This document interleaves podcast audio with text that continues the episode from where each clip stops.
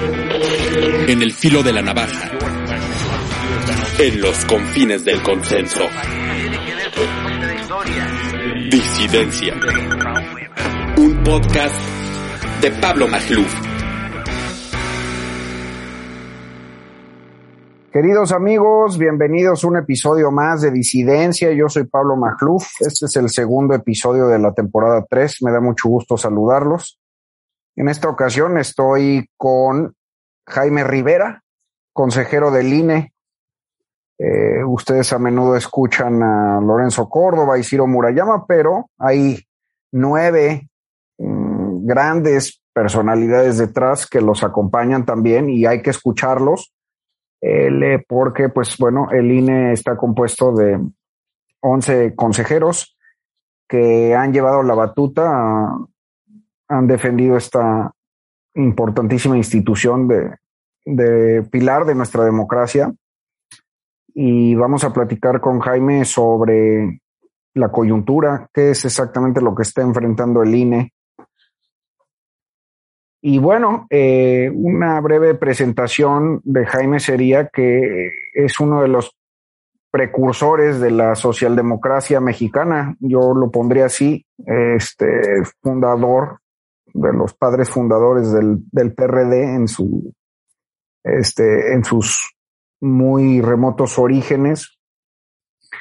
Eh, de una izquierda socialdemócrata. Su director de tesis fue ni más ni menos que Roger Bartra, también un maestro mío, y el de su tesis doctoral, Pepe Waldenberg, diría yo uno de los padres fundadores de la democracia mexicana, eh, presidente de aquel IFE, primer IFE ciudadano. Eh, Jaime Rivera empezó su ejercicio como consejero en 2017, entonces en teoría le quedan tres años, es decir, probablemente lo peor del porvenir.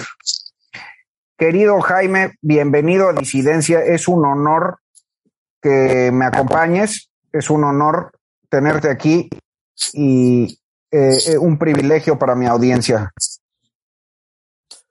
Eh, gracias, Pablo. Para mí también es muy muy importante tener esta oportunidad de, de, conversar, de exponer ideas y sí, como ya tú lo sugieres, mostrar algunos de los aspectos que están detrás del ejercicio mismo del cargo, porque para ser consejero electoral eh, se requiere muchas cosas. En mi caso puedo, puedo decir que he tenido una muy larga experiencia en la, eh, en la materia electoral, tanto como académico, así como funcionario electoral. Y también puedo, eh, puedo decir que desde la izquierda mencionaste así como fundador del PRD. Bueno, yo también fui fundador del Partido Socialista Unificado de México cuando la izquierda mexicana había abrazado más claramente su compromiso con la democracia y estaba abandonando eh, la idea de revoluciones y sobre todo de dictaduras, aunque fuesen temporales, que fue lo que a mí me decidió a ingresar a un partido socialista, que yo ya no creía, salvo lo creía los 19 o 20 años, pero desde, eh, desde, desde esa edad yo abracé la idea eh, socialdemócrata, es decir, defender y promover los valores socialistas de solidaridad, de cooperación, de redistribución del ingreso,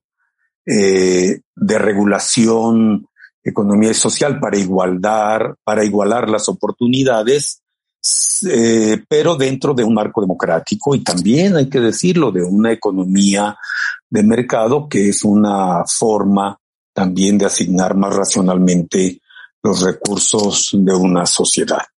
Claro, ¿no? Y es que, a ver, eh, gran parte de las luchas democráticas del país son desde la izquierda.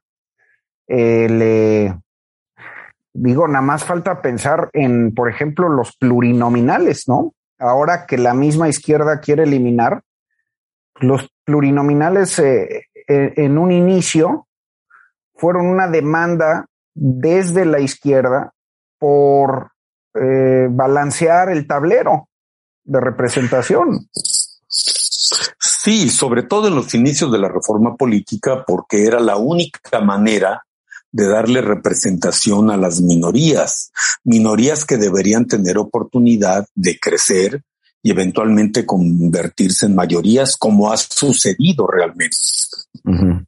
Exacto. De tal manera que la representación proporcional no es una dádiva a candidatos que pierden, no, es un mecanismo para hacer más equitativa la representación política en la medida que se aproxime el, eh, la proporción de representación en las cámaras con la proporción de votación ciudadana que reciben los partidos.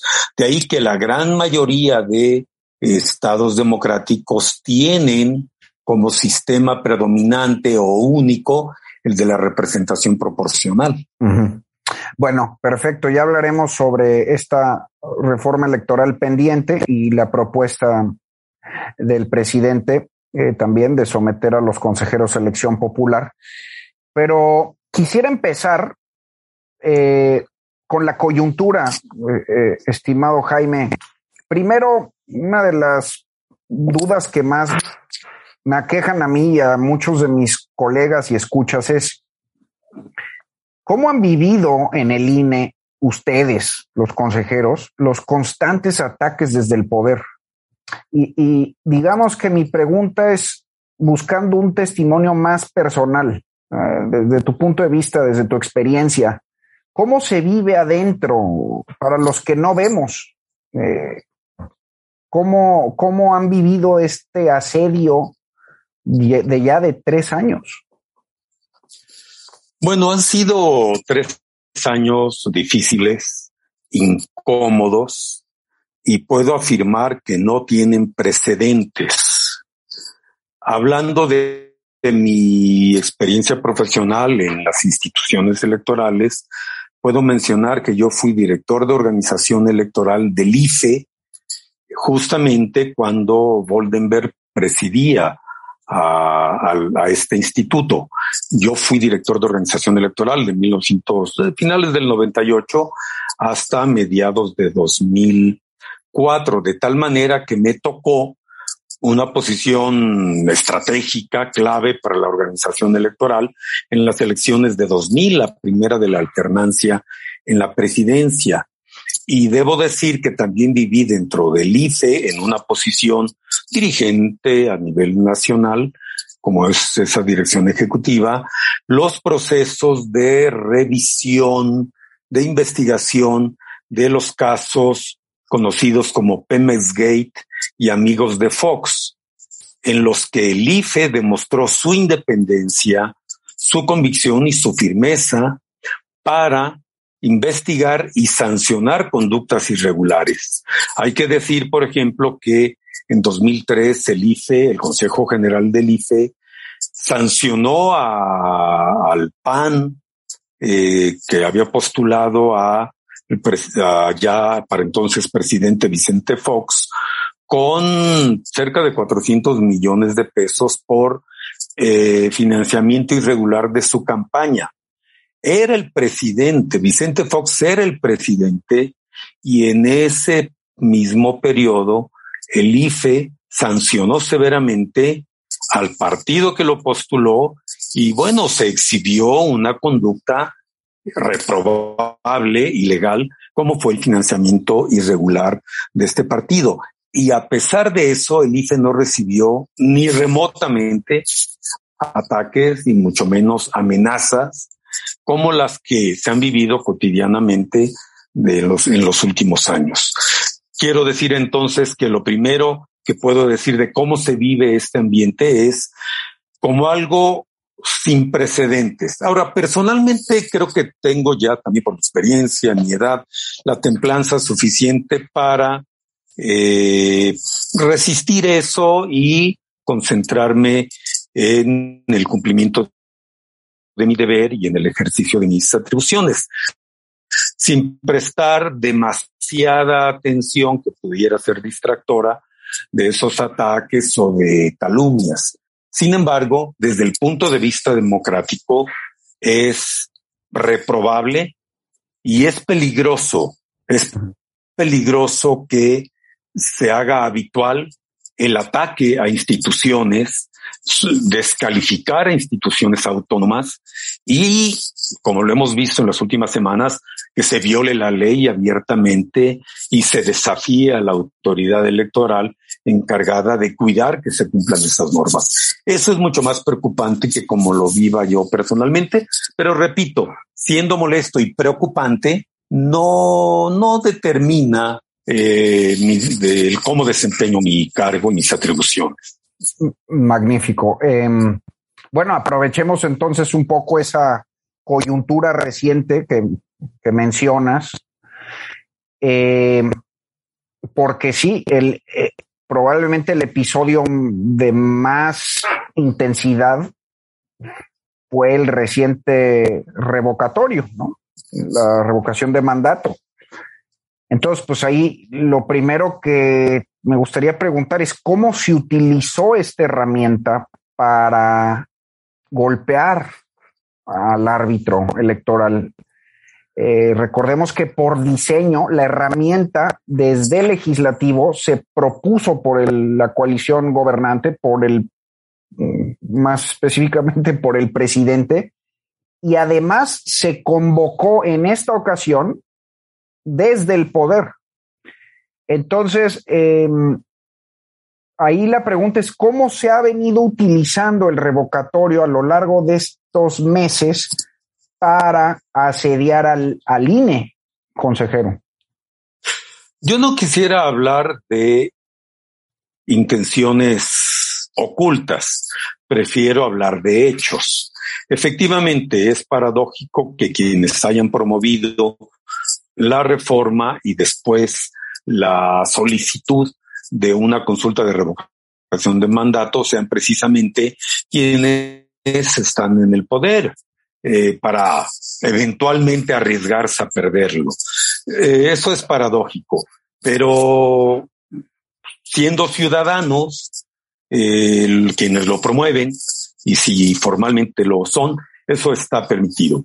En los hechos, lo, más, lo, primero, lo primero que fue motivo de preocupación y de obstáculo a la debida organización de esta consulta revocatoria fue que la mayoría en la Cámara de Diputados negara al INE los recursos necesarios para organizarla con todos los extremos de la ley.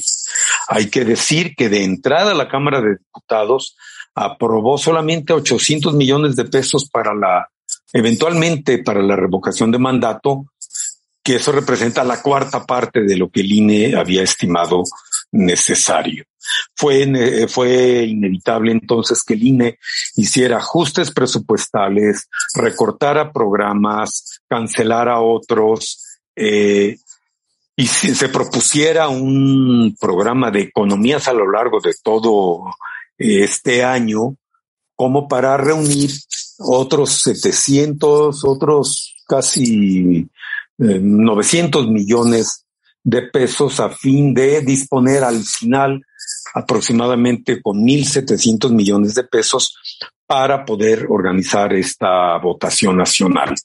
Y naturalmente tuvimos que recortar algunos, algunas de las actividades o alcances de esta votación nacional, particularmente el número de casillas por instalar. En toda votación organizada debidamente conforme a la ley, el gasto más importante de todos es el de las casillas, no tanto por los materiales que se ponen en las mesas de votación, boletas, actas, mesas, sino por un enorme esfuerzo de capacitación de cientos de miles de ciudadanos para que acepten ser funcionarios de casilla. Esto requiere un despliegue de eh, decenas de miles de capacitadores por todo el país, convocar a 12 millones de ciudadanos que se les preseleccionados por sorteo, se les visita en su domicilio, se les convoca a capacitarse, se les dan capacitaciones en dos etapas, se les designa, se les entrega su nombramiento, se les entrega el material electoral que instalarán en la casilla eh, en su domicilio, en fin. Por todas esas razones, el número de casillas es el factor más determinante de una elección o de un proceso de votación como este. Por esa razón, cuando tuvimos la tercera parte de los recursos que necesitábamos para organizar la, consulta revocatoria con todas las condiciones óptimas y ordenadas por la ley, tuvimos que disminuir sensiblemente el número de casillas por instalar. Se redujeron a 35%, pero hay que decir algo. Desmintiendo lo que se ha dicho, se ha repetido en, forma falaz, esto no quiere decir que haya habido solo la 35% de casillas disponibles para los electores, porque muchas secciones tienen más de una casilla y esta vez lo que hicimos fue agrupar casillas que en las que normalmente hay 750 electores como máximo y esta vez agrupamos dos o tres casillas en una sola con dos, cerca de dos mil eh, boletas por casilla y de esa manera mm, el, eh, muchos electores pudieron votar exactamente en el mismo lugar donde acostumbran votar, solamente que acudieran a una casilla que en vez de que tuviera un máximo de 750 boletas, tenía un máximo de 2000.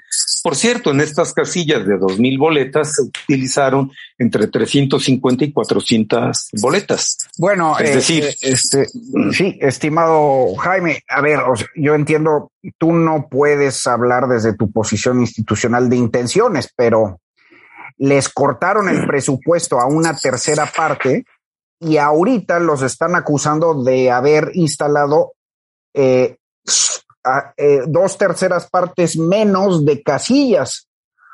Eh, sí.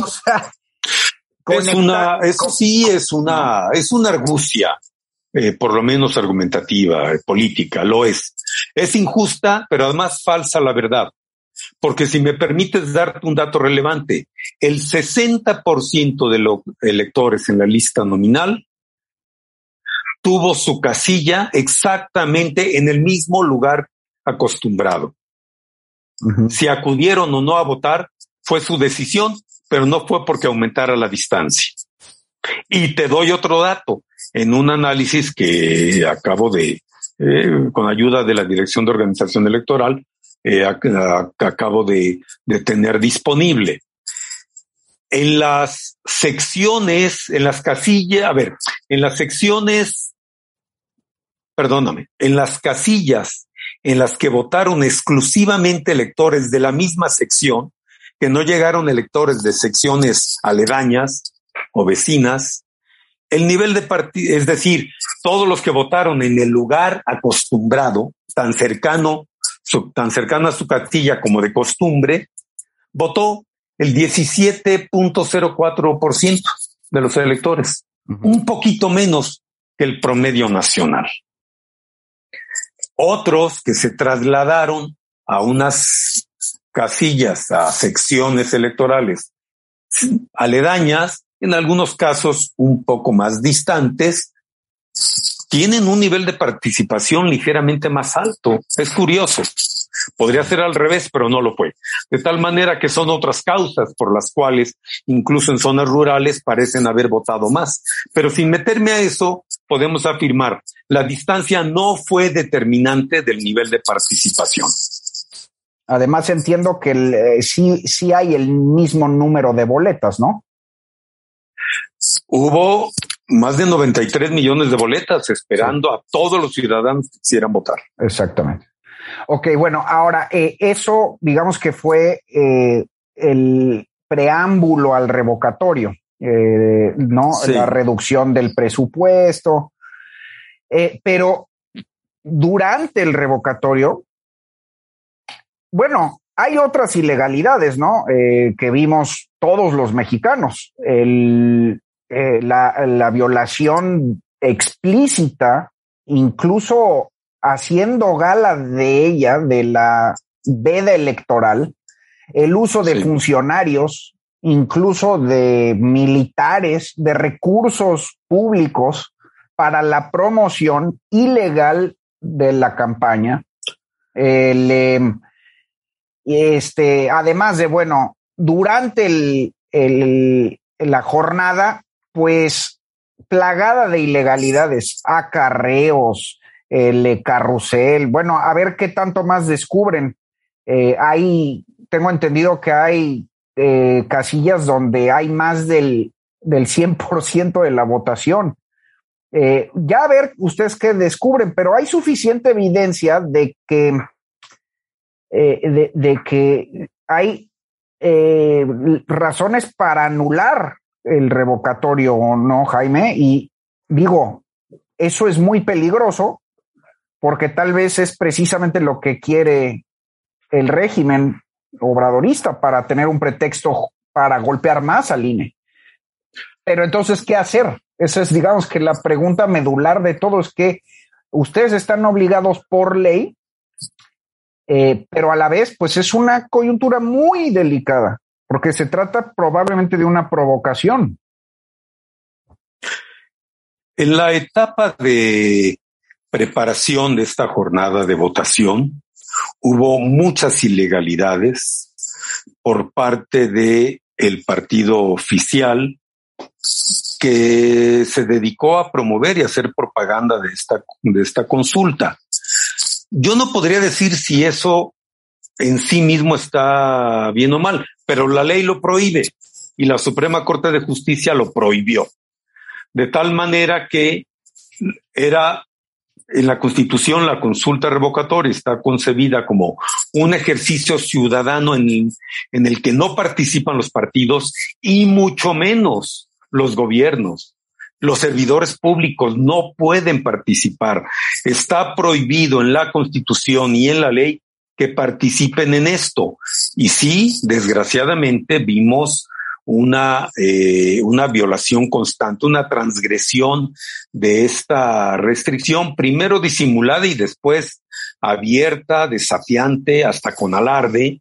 Y eso afectó este proceso de revocación de mandato, lo manchó, pero hay algo más grave puede crear un precedente de violación sistemática de la ley desde el poder que se aplica así en las siguientes elecciones. Esperemos que no.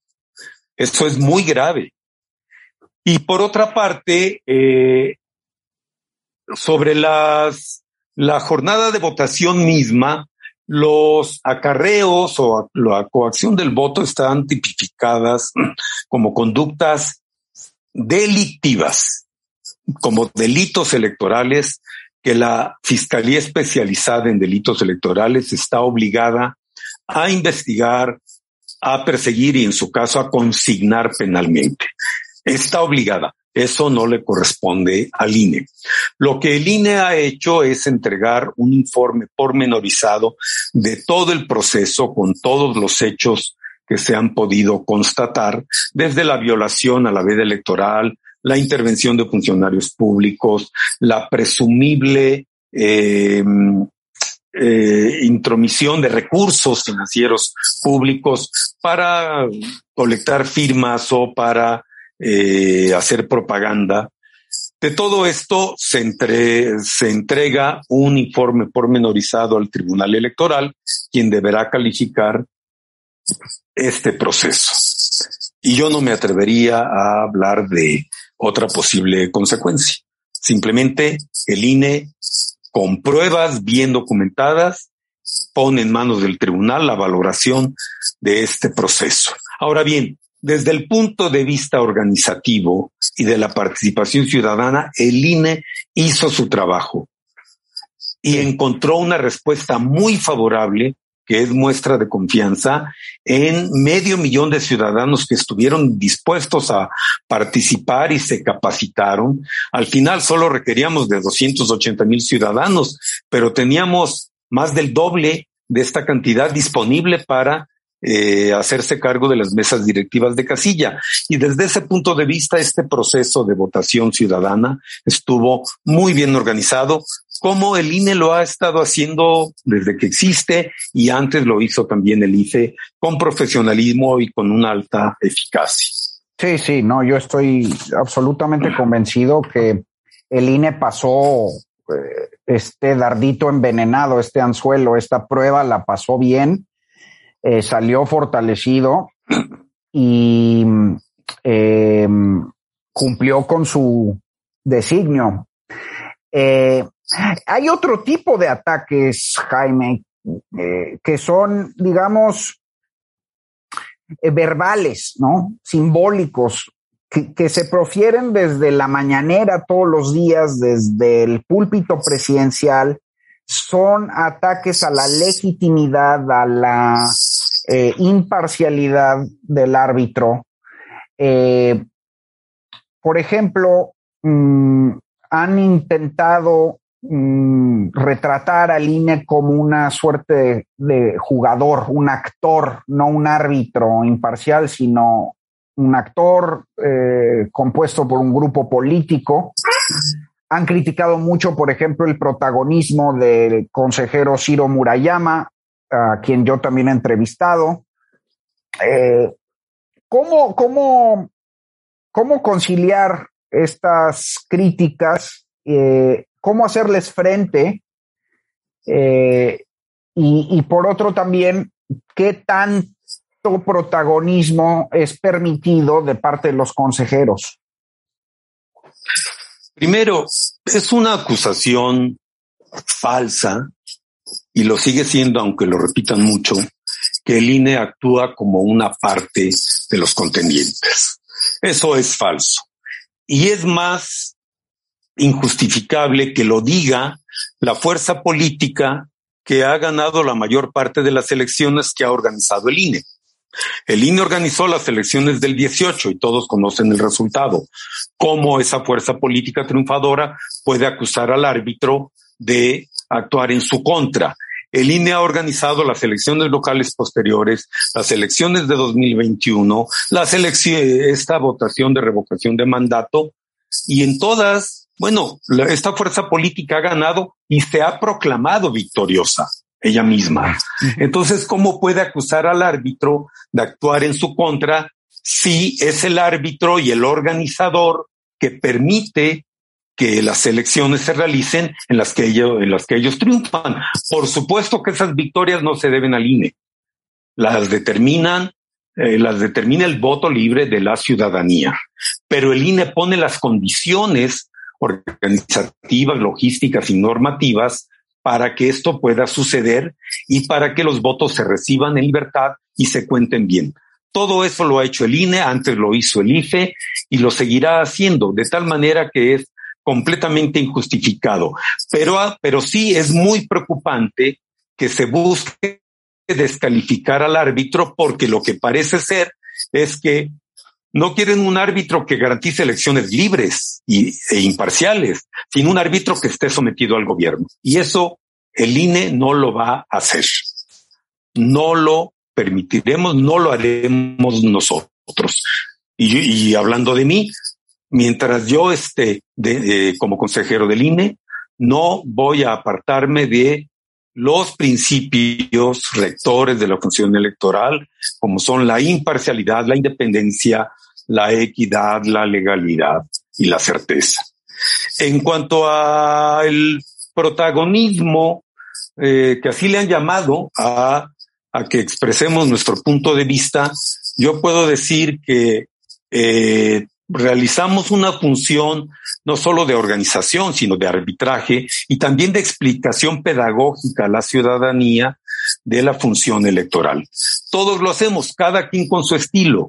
Y del consejero Ciro Murayama yo puedo decir que es muy brillante y que dice verdades. Verdades que algunos eh, puede, les pueden incomodar, sí, verdades que las dice con, con una, con un fervor o con una eh, firmeza y franqueza eh, que algunos molesta. Bueno, cada quien tiene su estilo personal de hablar, pero lo que deberían reclamar, en todo caso, lo que debería hacerse es refutar con hechos, con verdades jurídicas, lo que eh, decimos y no simplemente eh, decir que, que está mal que expliquemos a la sociedad lo que, cómo organizamos las elecciones y cuando uno de los contendientes comete falta, es función del árbitro sancionarla.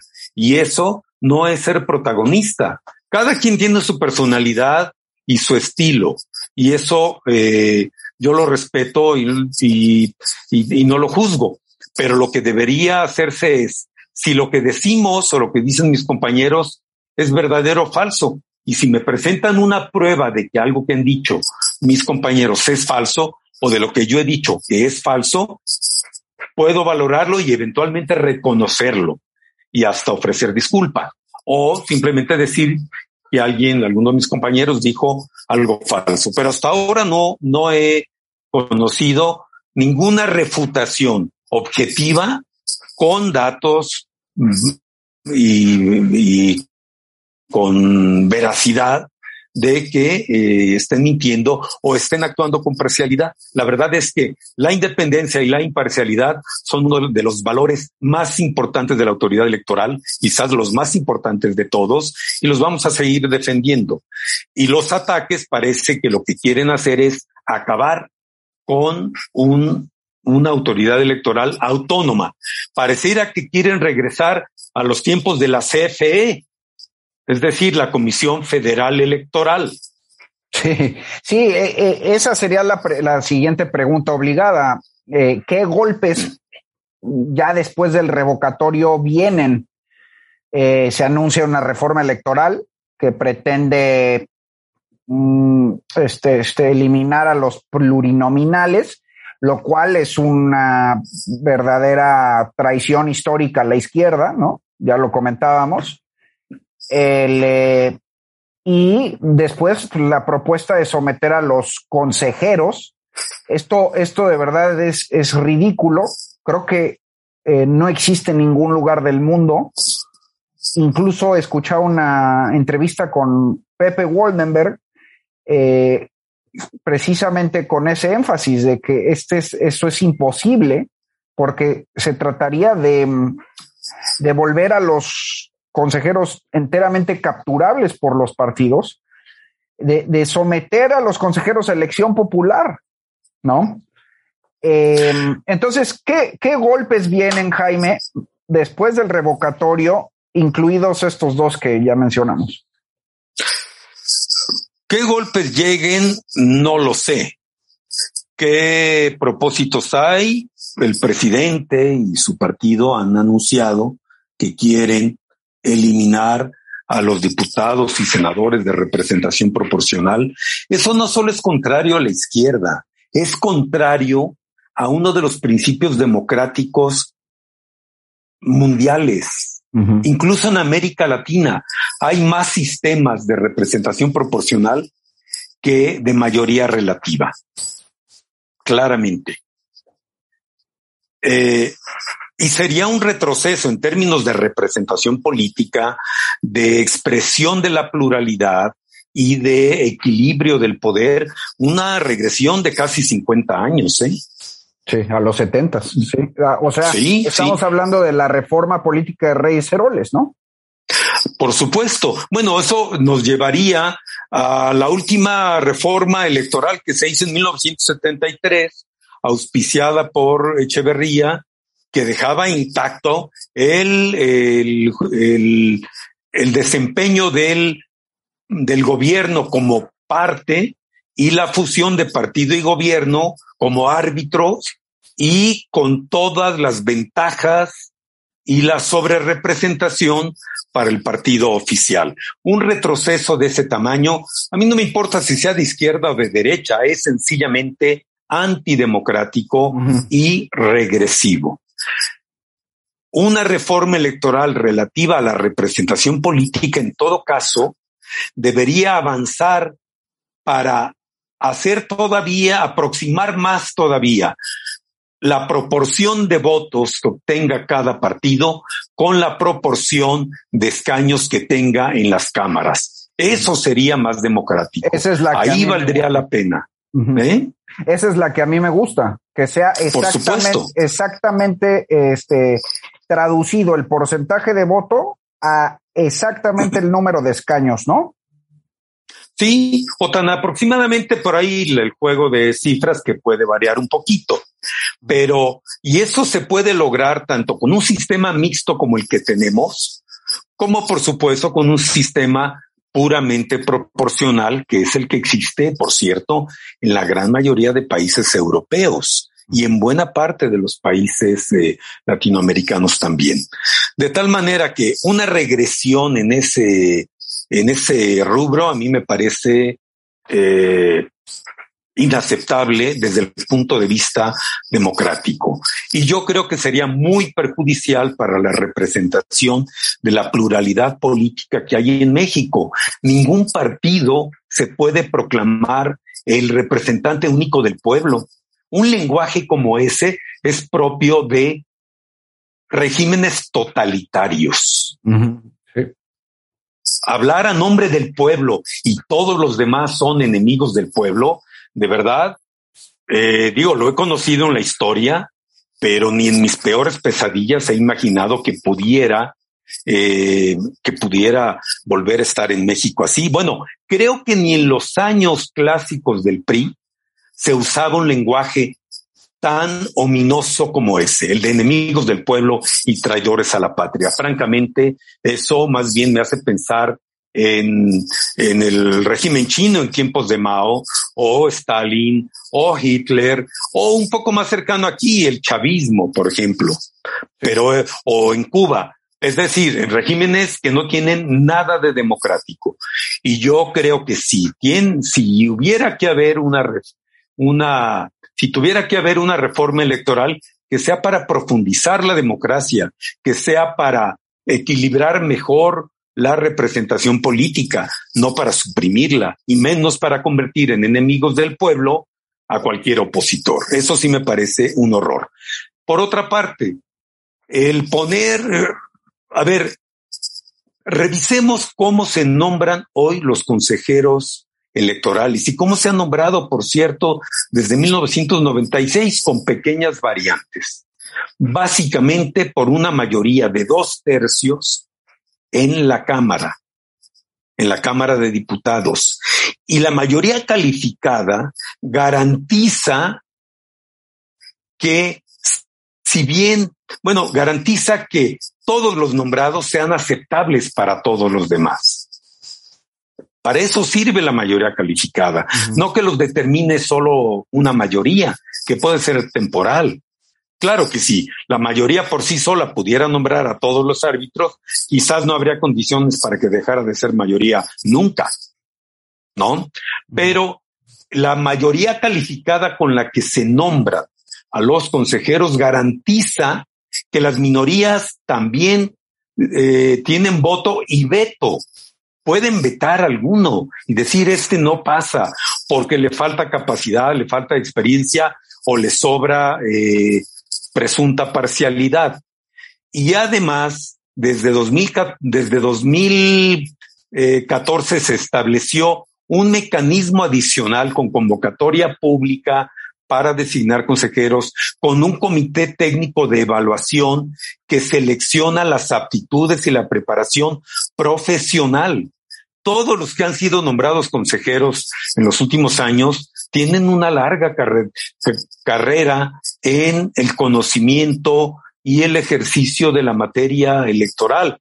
Y además, todos han, han, contado con el voto de diversos partidos porque a todos les parecen confiables o por lo menos aceptables. Y si yo hablo por mí, puedo decir que conté el voto pues, de, con el voto para ser nombrado de por lo menos cinco partidos a los que claramente pues por mi trayectoria les parecí que tenía el conocimiento suficiente en la materia electoral y que también tenía la eh, imparcialidad, la independencia probada para ejercer ese papel.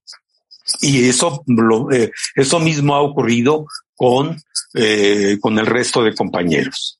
Y además, el diseño institucional del INE, todas las leyes, las restricciones que los mismos consejeros tenemos para actuar en el ejercicio de nuestras atribuciones, garantiza la imparcialidad y el apego, y el apego a la legalidad más allá de las cualidades personales de los consejeros. si un consejero quisiera hacer fraude, no puede. Pero a ver, por ejemplo, eh, disculpa que lo pregunte sobre una compañera consejera, pero a ver, sonó mucho el caso de, pues Carla Humphrey es esposa de Santiago Nieto. Es cierto que se casaron después de ella haber sido propuesta, pero pues ahí, uff, ¿no? Eh, hay un, una relación delicada.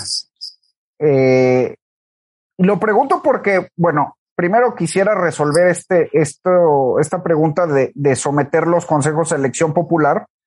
Y segundo, porque el próximo año se relevan cuatro de los once, incluido el presidente Lorenzo Córdoba eh, y Ciro Murayama. Entonces yo digo, a mí sí se me hace delicado que haya una consejera que sea esposa de el que fue eh, este fiscal ¿no? De, de la unidad de inteligencia financiera. ¿Qué Primero yo creo que a, a ver, primero yo creo que a cada servidor público se le debe se le debe evaluar por sus méritos y no por sus relaciones familiares. Y en segundo lugar, en el ejercicio del cargo, veamos el comportamiento que ha tenido y forma parte de la independencia y volviendo un poquito al tema de la revocación de mandato, en este periodo de tantos ataques al INE, el Consejo General ha demostrado, lo, el conjunto de consejeros y consejeras, hemos demostrado una gran cohesión interna y hemos actuado con independencia, con imparcialidad y en defensa de la institución. Y eso sí yo lo reivindico más allá de cuestiones personales. ¿Cómo serán nombrados eh, el año próximo eh, los cuatro consejeros y consejeras que deban sustituir a quienes terminarán su periodo para el cual fueron nombrados? Si se hace con la legislación vigente hoy, se hará mediante una convocatoria pública, habrá un habrá exámenes, habrá un comité técnico evaluador eh, nombrado con pues con cierto equilibrio, al menos así fue diseñado en 2014, que preseleccionará a personas que demuestran trayectoria y conocimiento de la materia electoral y que los hace confiables. Y por último, una mayoría por lo, de por lo menos de dos tercios deberá votar por ellos. Entonces yo confío en que con esas reglas se podrán designar consejeros y consejeras que tengan conocimiento de la materia y que tengan independencia e imparcialidad. O sea, con estas reglas, no hay, con estas reglas. Claro, claro. No, y además, pues eh, eh, son dos terceras partes de la Cámara de Diputados donde no tiene mayoría calificada eh, Morera, ¿no? Así es.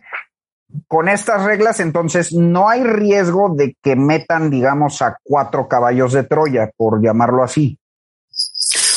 Bueno, yo no soy oráculo, pero eh, no puedo prever el futuro. Riesgos, no sé, pero las reglas están diseñadas de tal manera, y esa es la fortaleza de las instituciones, no tanto las personalidades, sino el sistema normativo. Con este, con estas reglas de designación, hay la oportunidad de nombrar a profesionales con mucha independencia. Y creo que dependerá entonces de las fuerzas políticas representadas en la Cámara de Diputados que esto así ocurra. Mal haría un partido hoy de oposición en entregar el arbitraje a, la mayoría. Pero bueno, eso depende de las bancadas de todos los partidos que están incluidos en el, eh, que están representados en la Cámara de Diputados. Y en particular, los partidos que quieran conservar un árbitro electoral independiente, imparcial y equilibrado, deberán dar su voto a quienes puedan dar esas garantías con una seguridad razonable.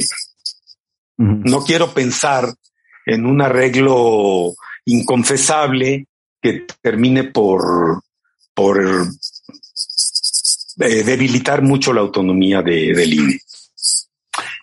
¿Cómo sería entonces, eh, Jaime, así como para ir terminando, una restauración de la Comisión Federal Electoral de los tiempos del viejo régimen de PRI? Eh, este, digamos, hay, hay, hay tres, leí tres editoriales magníficos, tres artículos, el em, de Antonio Olvera, de Ricardo Becerra en Milenio, Antonio Olvera en Nexos y Verónica Malo en SDP los tres advertían la posibilidad de que, pues, por ejemplo, ¿qué, pasaría si el, el presidente y su grupo dicen, pues el INE ya, vamos a hacer otro árbitro? O sea, desconocen elección, por ejemplo, del 24, es que ese INE es espurio, está vendido, no tiene legitimidad, y establecen un INE popular,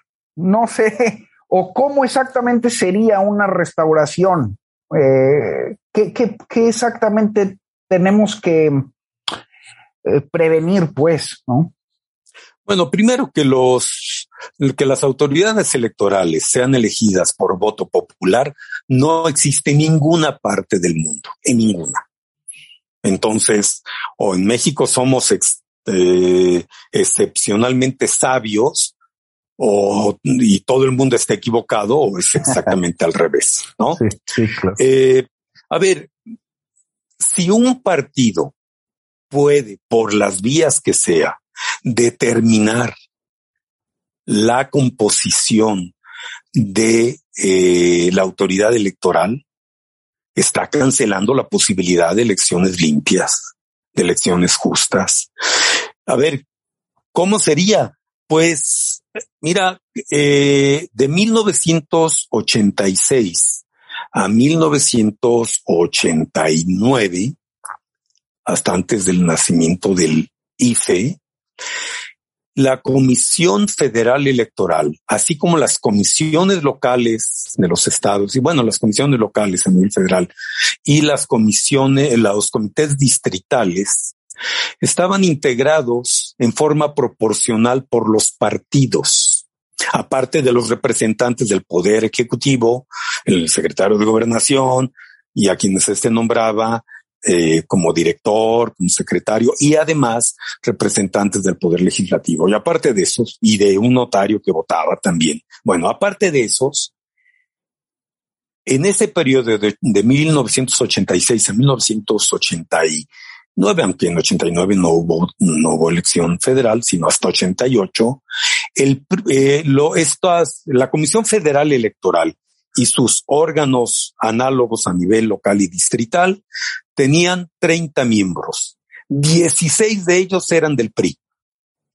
Es decir, ni aun en el caso de que los representantes del gobierno votaran de modo diferente, el PRI siempre mm, eh, tenía por sí mismo la mayoría. Bueno, a eso conduciría una, eh, un, un mecanismo de designación como el que se ha sugerido. A ver, de verdad, eh, mm, no quiero, no quiero decir que, para, que parece broma, porque eh, no es para divertirse, es para preocuparse mucho que se pueda manejar una idea como esa.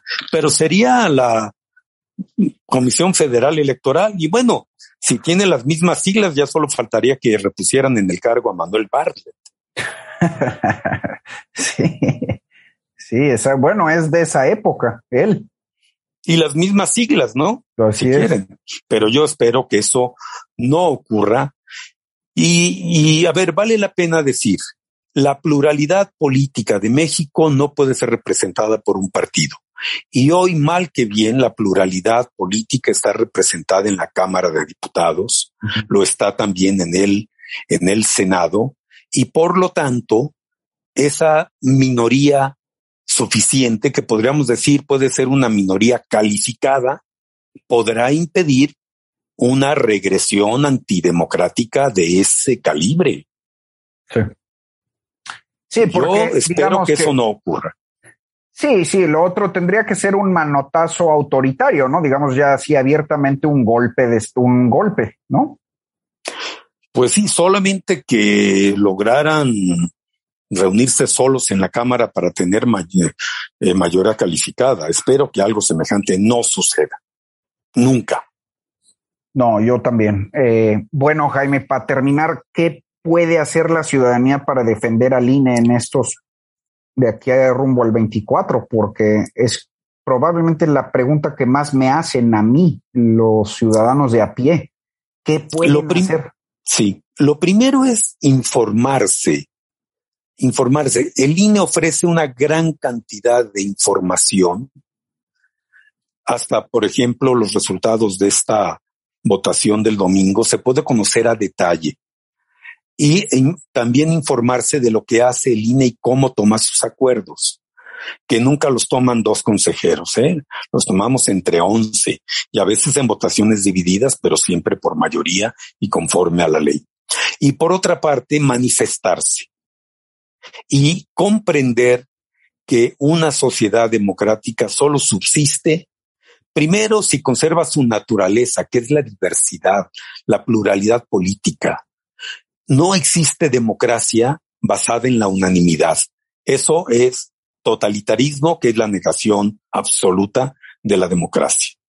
Y manifestarse también, expresar por todos los medios, bueno, informarse también a través de, hay una, por fortuna México ha creado en las últimas décadas y subsiste hoy una gran pluralidad en los medios de información, en los electrónicos, en la prensa, eh, en, los medios digitales para informarnos y para tener un debate muy rico.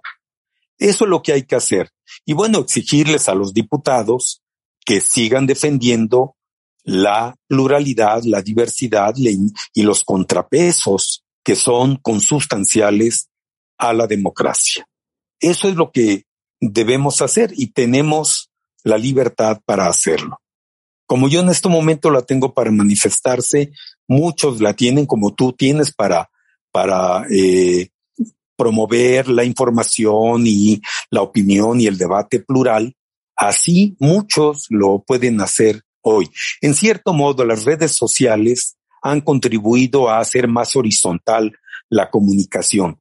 Usémoslas, usémoslas eh, sobre todo buscando difundir verdades, y difundir, no verdades absolutas, sino eh, verdades porque para ser tales deben estar basadas en los hechos, corroboradas y también ser capaces de dialogar con respeto con los que piensan diferente. Todo eso podemos hacer, es decir, la democracia se defiende con más participación ciudadana en forma democrática. Maravilloso, ahí lo tienen, queridos amigos, el consejero del INE, Jaime Rivera, eh, querido Jaime, muchísimas gracias por esta entrevista, pero sobre todo por eh, tu labor como consejero. A nombre de mi audiencia, sí quiero felicitarte y felicitarlos a todos, a, los 11 consejeros, al INE, por, por esta gran defensa que han hecho de la institución y de nuestra democracia. El INE es la piedra angular, no cabe duda, de nuestra incipiente y frágil democracia la joya de la corona. Entonces, eh, está de más decirte que, que, lo aprecio, a nombre de mi audiencia lo, aprecia, lo apreciamos mucho y gracias de veras. Gracias a ti, Pablo, y muchas gracias a tu auditorio por seguirnos en esta conversación. Me siento muy honrado de tener la oportunidad de hablar contigo y dirigirme a, a, tus, a tus seguidores, a tu auditorio y de contribuir aunque sea con un granito de arena, a la recreación de la vida democrática de México. Muy bien, queridos amigos, eso es todo. Gracias por estar en disidencia. Nos vemos en, en un próximo episodio. Hasta la próxima.